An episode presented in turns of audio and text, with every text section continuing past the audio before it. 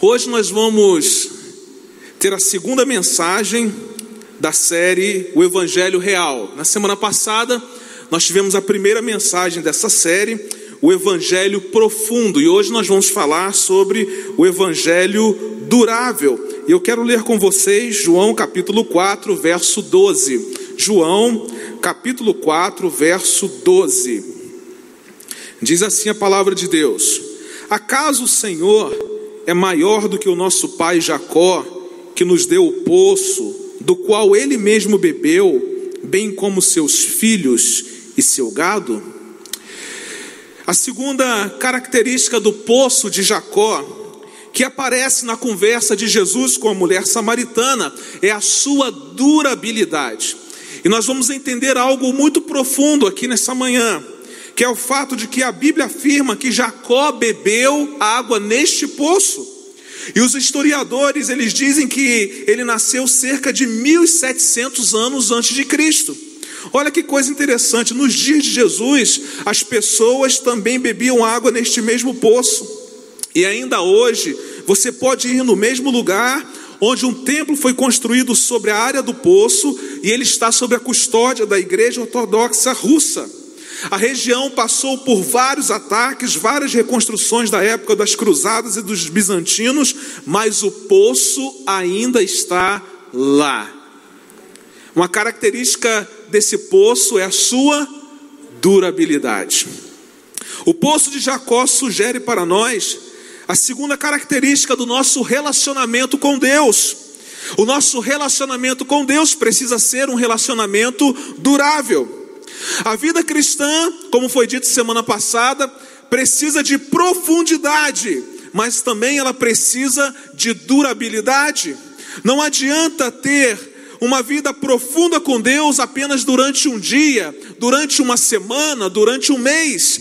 Nós não fomos chamados para seguir Jesus apenas um dia da nossa existência, apenas uma semana, um mês ou um ano, mas a vida cristã, ela está relacionada à durabilidade, está relacionada à resistência. A vida cristã ela não é uma corrida de 100 metros, mas é uma maratona que dura a vida toda. Quando falo de durabilidade, estou falando de perseverança, estou falando de coragem, abnegação, dedicação. É uma história que Deus está construindo através da nossa vida. E para isso acontecer, é preciso que eu e você sejamos capazes de resistir à síndrome sutil e paralisante da inconstância. Assim como a superficialidade, como aprendemos semana passada, a instabilidade também é uma das marcas dessa geração de cristãos.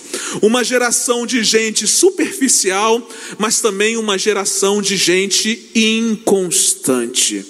Olha que coisa interessante, somos uma geração de crentes superficiais, mas também uma geração de crentes inconstantes. Diferente de Deus, nós temos a tendência de ser inconstantes.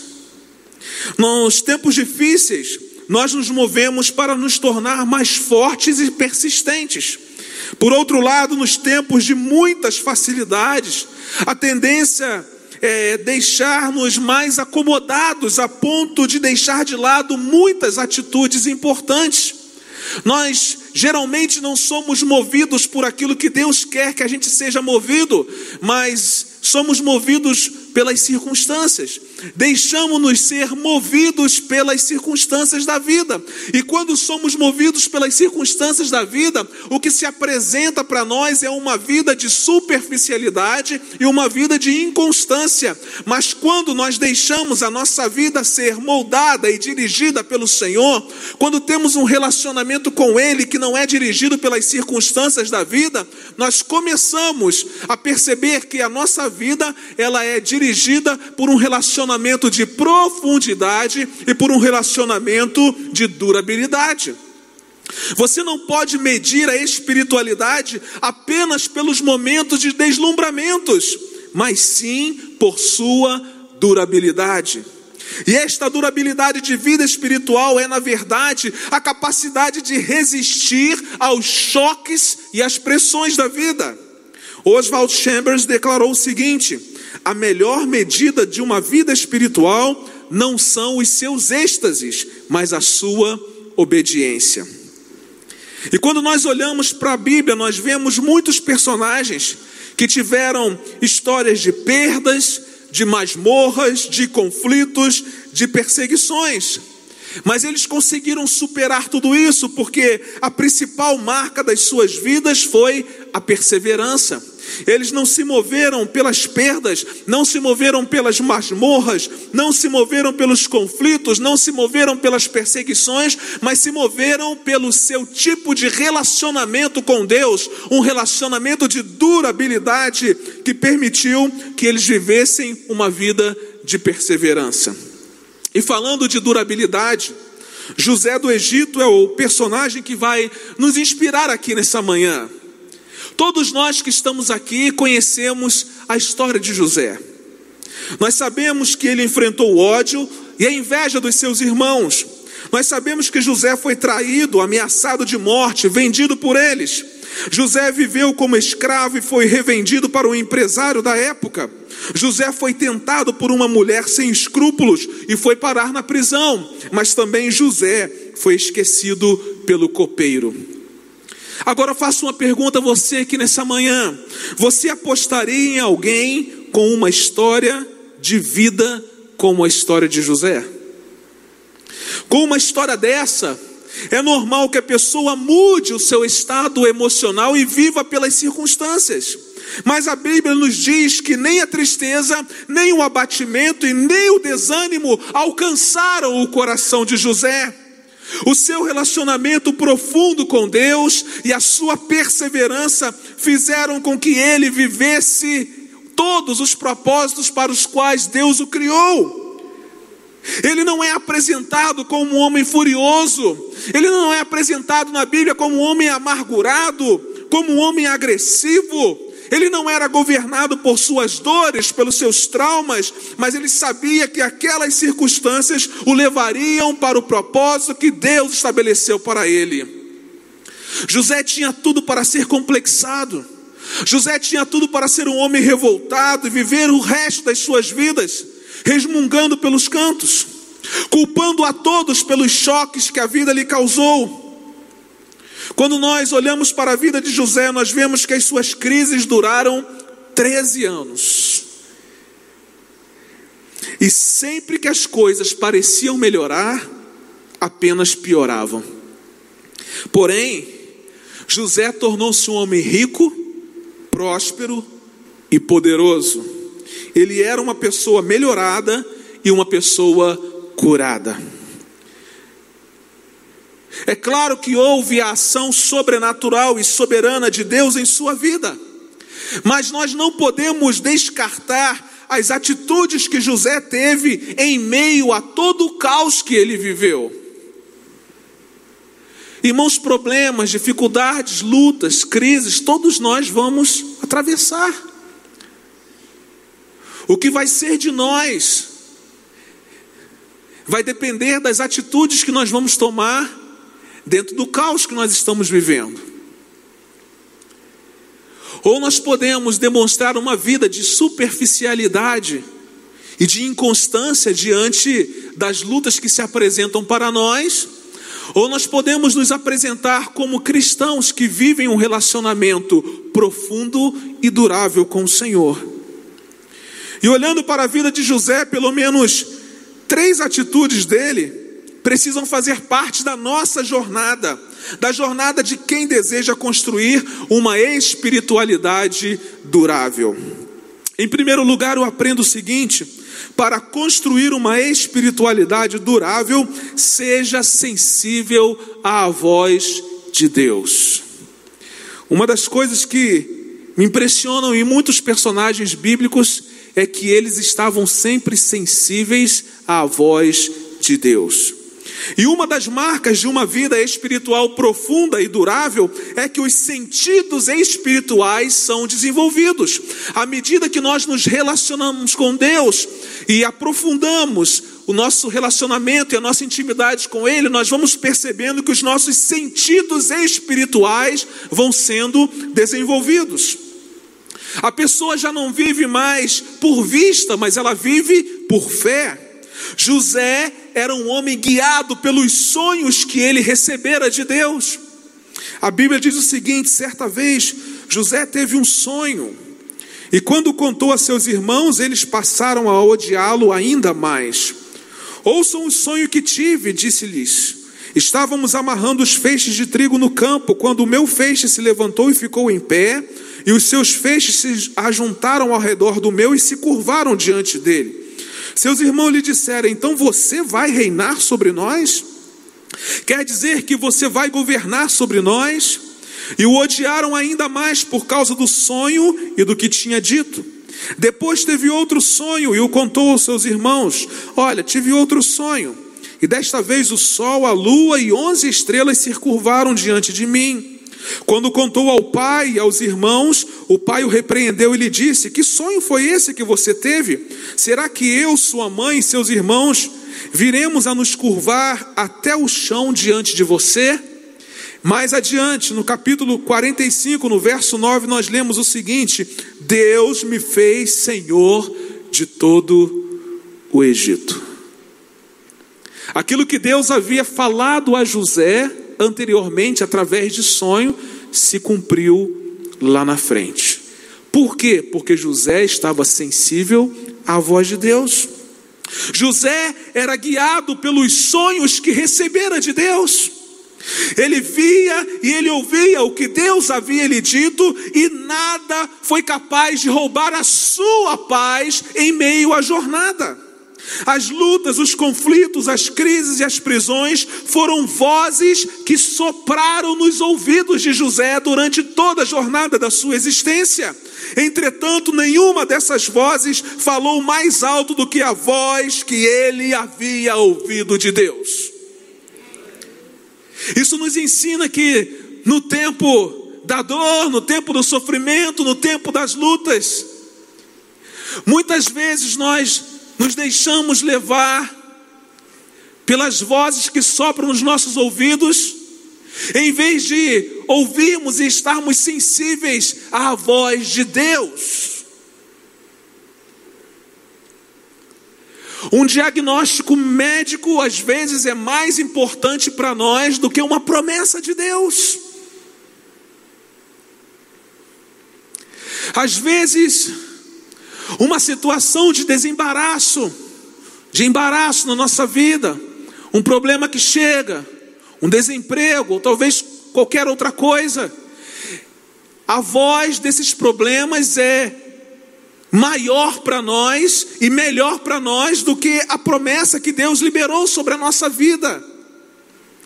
Não foram poucos os problemas na vida de José. Suas lutas foram grandes demais, mas as vozes desses problemas não foram maiores do que a voz que Deus soprou nos seus ouvidos. É interessante porque todas as vezes que nós estamos sensíveis à voz de Deus, aquilo que Ele fala ao nosso coração, a gente percebe claramente que aquilo que Ele fala conosco se cumpre. Tudo que começa com uma visão humana termina com confusão. Mas tudo que começa com visão do céu termina com avivamento. A vida de José tinha tudo para ser uma grande confusão, mas terminou sendo um avivamento que mudou a história de milhares de pessoas. Se José não tivesse sido sensível à voz de Deus no tempo em que Deus falou com ele através dos sonhos, ele não teria conseguido chegar à posição que chegou e salvar toda uma nação. Olha que responsabilidade, porque quando nós estamos sensíveis à voz de Deus, Deus fala conosco, mas a bênção ela chega a outras pessoas. Quando nós não estamos sensíveis à voz de Deus e não obedecemos aquilo que Ele nos diz, nós deixamos de cumprir o seu propósito e muitas pessoas podem sofrer porque nós não fomos sensíveis à voz de Deus. Mas quando ouvimos e obedecemos, a bênção que Deus derrama sobre a nossa vida alcança outras pessoas. Talvez Deus esteja falando com você nessa manhã, e aquilo que Deus está falando com você nessa manhã vai repercutir na vida de muitas pessoas no futuro. Então, esteja sensível para ouvir aquilo que Deus está falando com você. Atualmente nós vivemos um tempo de muitas vozes. Mas preste atenção, você é quem Deus diz que você é. Você pode o que Deus diz que você pode. Você vai onde Deus diz que você chegará. Então esteja sensível e empenhe-se em conhecer o que Ele está dizendo o tempo todo, em todos os lugares. Jamais acomode-se com relação ao que Deus pretende fazer em sua vida. Você vai precisar decidir que voz você vai ouvir a voz dos coveiros, a voz dos matadores de sonhos que lhe cercam, ou a voz do Deus Todo-Poderoso. A Bíblia diz o seguinte: Deus dizendo ao seu povo, através do profeta Jeremias: Porque sou eu que conheço os planos que tenho para vocês, diz o Senhor, planos de fazê-los prosperar e não de lhes causar dano, planos de dar-lhes esperança e um futuro. Eu pergunto a você, não é bem melhor estar sensível para ouvir aquilo que Deus tem para dizer do que aquilo que o mundo tem para dizer, do que aquilo que os problemas têm para dizer, do que aquilo que a enfermidade tem para dizer, do que aquilo que qualquer luta na nossa vida tem para dizer? Quando você estiver enfrentando uma luta grande demais, Lembre-se dessa promessa do Senhor para a sua vida, porque sou eu que conheço os planos que tenho para você.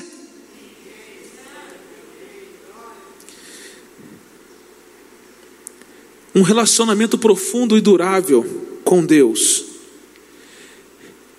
é um relacionamento de alguém que está sempre sensível para ouvir a sua voz.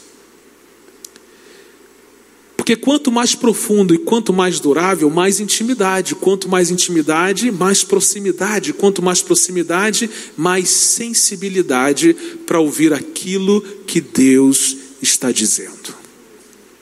Eu aprendo uma segunda verdade através da vida de José. Para construir uma espiritualidade durável, não permita que a sua dor governe a sua vida. Não permita que a dor governe a sua vida. José não deixou a vida azedá-lo. Ele teve 13 anos de angústia no Egito, mas mesmo assim, a Bíblia faz questão de enfatizar algo muito importante a respeito da sua vida. E ele se tornou responsável por tudo o que lá sucedia. A despeito de todos os problemas que ele enfrentou, José não parou de trabalhar. José não desanimou. José não ficou murmurando. Ele não ficou em depressão.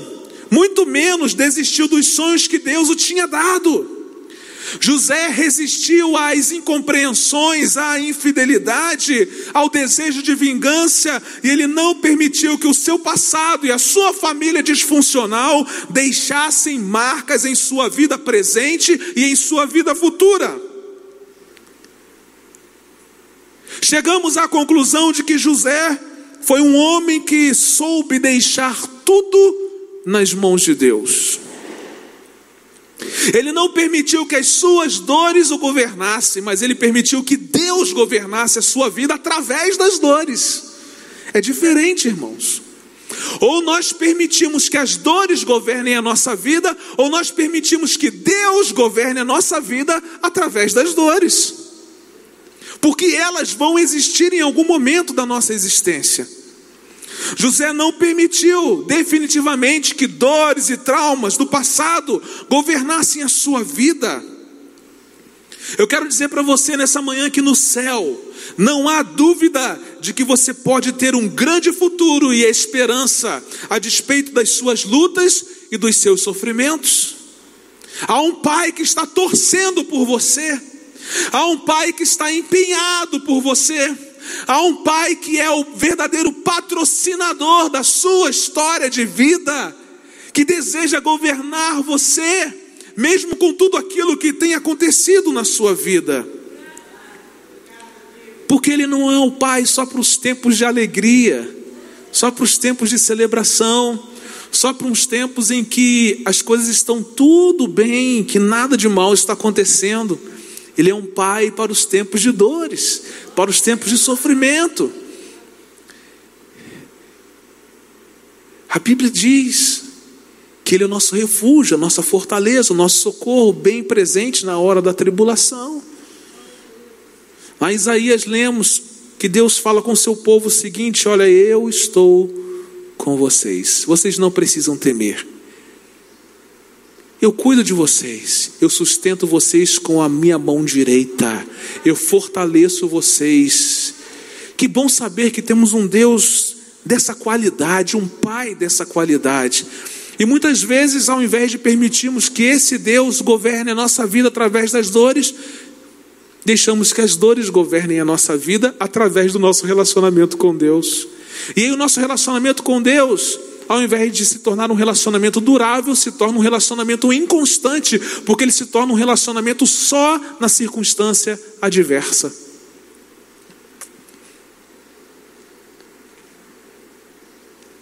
Gosto de uma palavra que está escrita no livro de Provérbios que diz o seguinte: Certamente haverá bom futuro para você, e a sua esperança não falhará.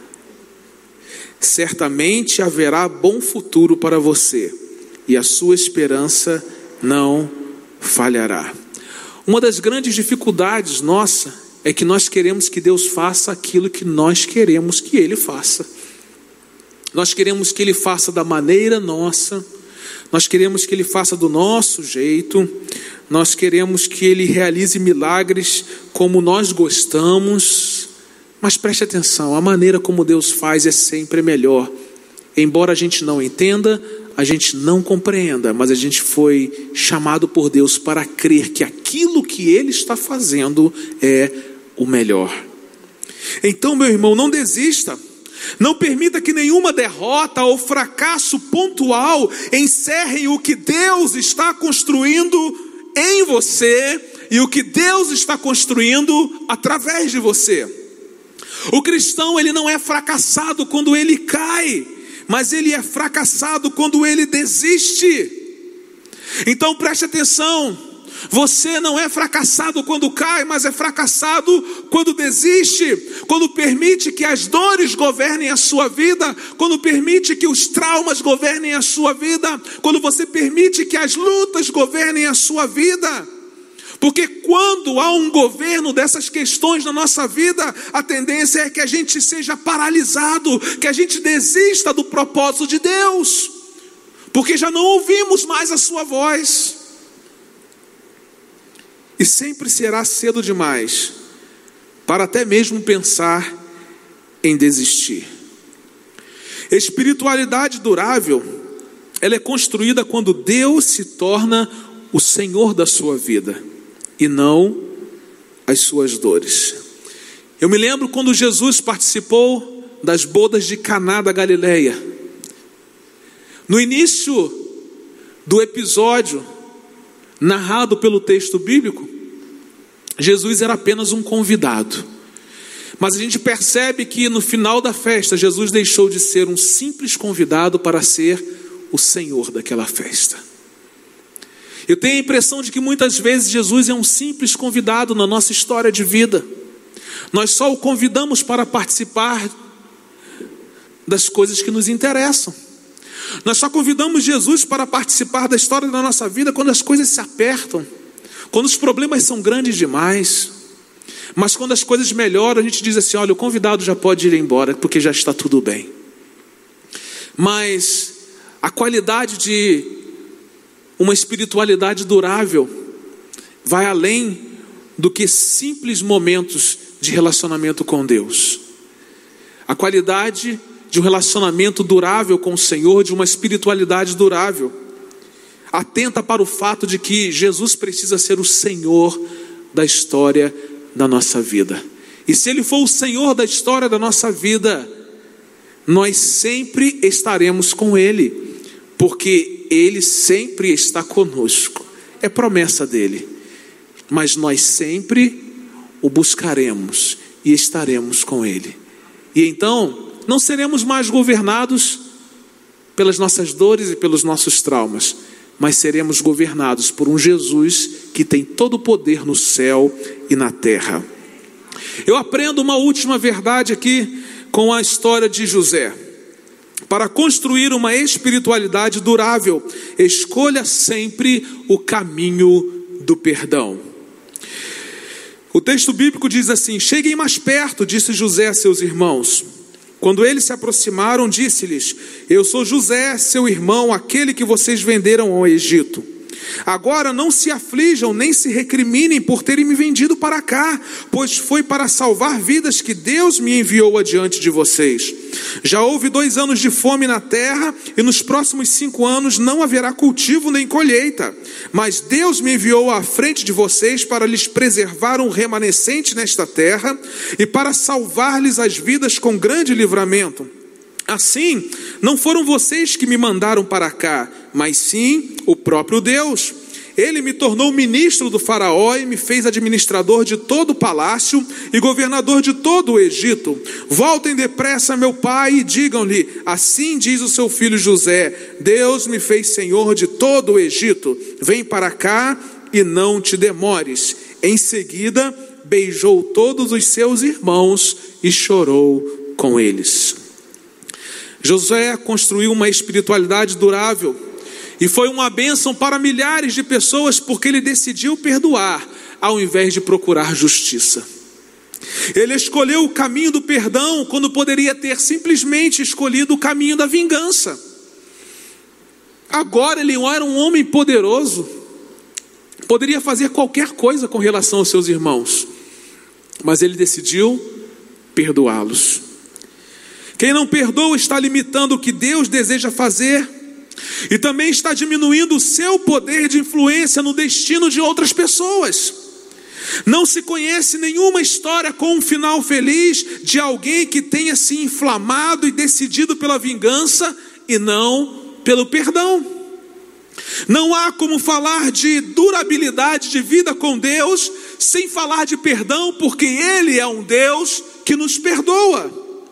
Ninguém passará pela terra sem precisar ser perdoado e sem precisar pedir perdão algumas vezes. Entenda uma coisa: onde há pessoas, há problemas. Onde eu estou, tem problema. Mas entenda que você nunca terá que perdoar alguém mais do que Deus já tenha perdoado você. Então você pode perdoar. Por quê, pastor? Porque a medida do seu perdão ela é infinitamente menor do que a medida do perdão que Deus liberou sobre a sua vida.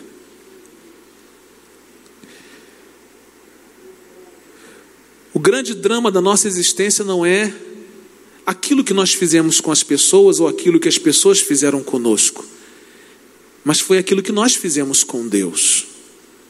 E Deus foi capaz de nos perdoar. E se Ele foi capaz de nos perdoar, nós também somos capazes de exercer o perdão.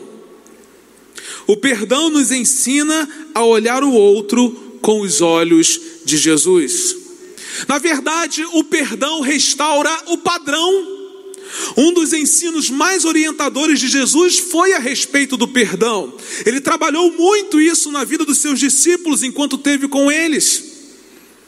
Um dos princípios que o Mestre nos ensinou é que a falta de perdão prejudica a continuidade da vida espiritual e até as nossas orações podem ser bloqueadas. Olha o que a Bíblia diz a respeito do perdão. Portanto, se você estiver apresentando sua oferta, ah, pastor, eu sou dizimista fiel, ofertante generoso. Se você estiver apresentando a sua oferta diante do altar e ali se lembrar de que seu irmão tem algo contra você, não leve a sua oferta para casa, não. Deixe a sua oferta ali, porque você corre o risco de levar a oferta para casa e não trazer mais. Então o texto é claro em dizer o seguinte: deixe a sua oferta ali diante do altar, Vá primeiro reconciliar-se com seu irmão, depois volte e apresente a sua oferta. O que é que esse texto tem para nos dizer? Que muitas vezes nós somos dizimistas e ofertantes muito mais por uma questão de um cumprimento religioso do que propriamente de algo que tem a ver com o nosso relacionamento com Deus. Às vezes nós até fazemos propaganda quando entregamos o nosso dízimo e quando entregamos a nossa oferta.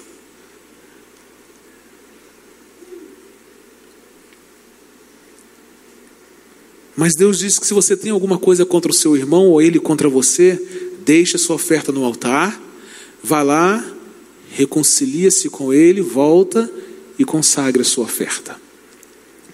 Marcos 11, 25 diz assim: Quando estiverem orando, olha, até quando estiver orando, se tiverem alguma coisa contra alguém, perdoem-no, perdoem-no, para que também o Pai Celestial lhes perdoe os seus pecados. Acho que o momento que a gente mais lembra de gente que tem problema com a gente, gente que a gente tem problema com ele, é no momento que a gente está orando. Porque se a gente estiver sensível à voz do Espírito Santo de Deus, o que, que ele vai fazer? Ele vai orientar.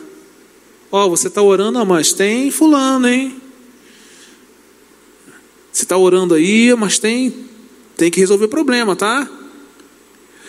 Porque nós também desenvolvemos uma espiritualidade tão superficial que a gente acha que é só oração. Só que oração é acompanhada de ação. Tem muita gente orando, mas agindo muito pouco. A gente precisa orar, mas também precisa agir. O perdão desativa o mecanismo de violência que existe dentro de nós. Todos nós temos um mecanismo de violência. Os mais tranquilos aqui nessa manhã têm um mecanismo de violência dentro de si. Por quê, pastor? Porque nós somos seres humanos e nascemos em pecado. E se nascemos em pecado, todos nós temos um mecanismo de violência dentro de nós. E esse mecanismo de violência, ele é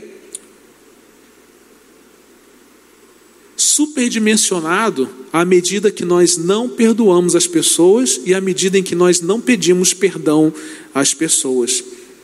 Quando a gente perdoa, a gente desativa esse mecanismo de violência que existe dentro de nós. Muitas doenças emocionais, psicológicas e físicas estão ligadas à falta de perdão e à amargura de alma. A toxicidade de pensamentos e emoções do rancor e do desejo de vingança é tão forte que acaba por destruir muito mais aquele que permite tais sentimentos dentro de si. Por isso, não permita que a falta de perdão o impeça de viver uma espiritualidade durável. Porque José não endureceu o coração, ele conseguiu governar o Egito e abençoar milhares de pessoas. Sabe por que muitas vezes nós não conseguimos desenvolver tudo aquilo que Deus tem proposto para a nossa vida, porque nós estamos ainda com o desejo de vingança dentro do nosso coração, porque nós ainda estamos amargurados de alma. E enquanto estivermos amargurados de alma, Deus não pode permitir que nós sejamos bênção na vida de outras pessoas. Então a mensagem dessa manhã tem como objetivo nos despertar para o fato de que nós não podemos endurecer o nosso coração. E precisamos escolher o caminho do perdão para que sejamos capazes de viver plenamente um relacionamento durável com o Senhor. Enfim, irmãos, nessa manhã, Deus nos chamou para viver uma vida de durabilidade. Deus não nos chamou para viver uma vida espiritual de instabilidade, mas de durabilidade.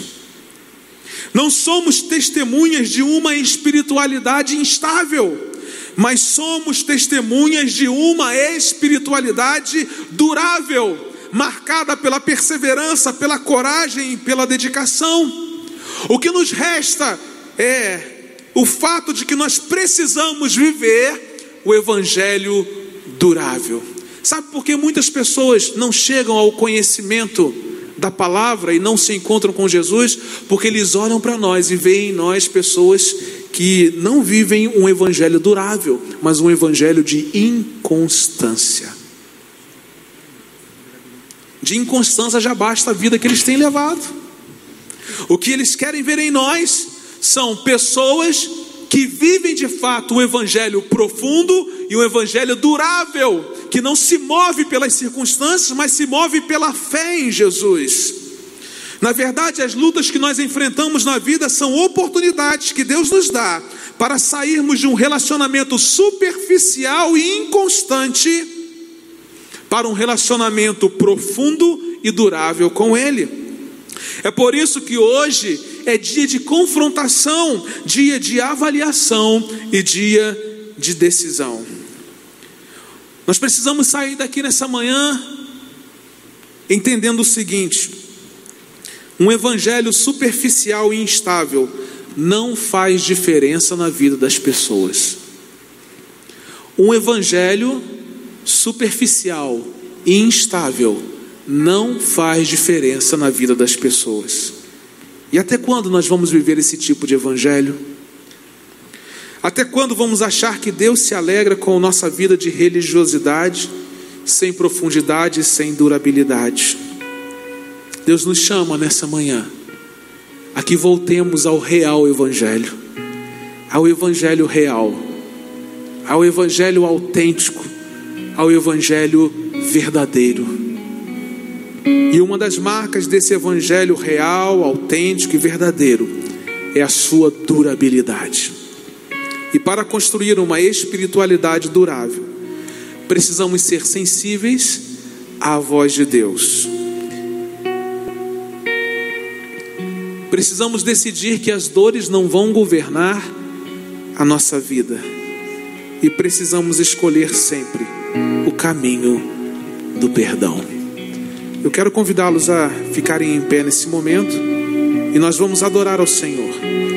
E enquanto adoramos ao Senhor com essa canção, permita que o Espírito Santo de Deus continue trabalhando na sua vida, no seu coração, na sua mente para que de hoje em diante você possa viver um evangelho durável.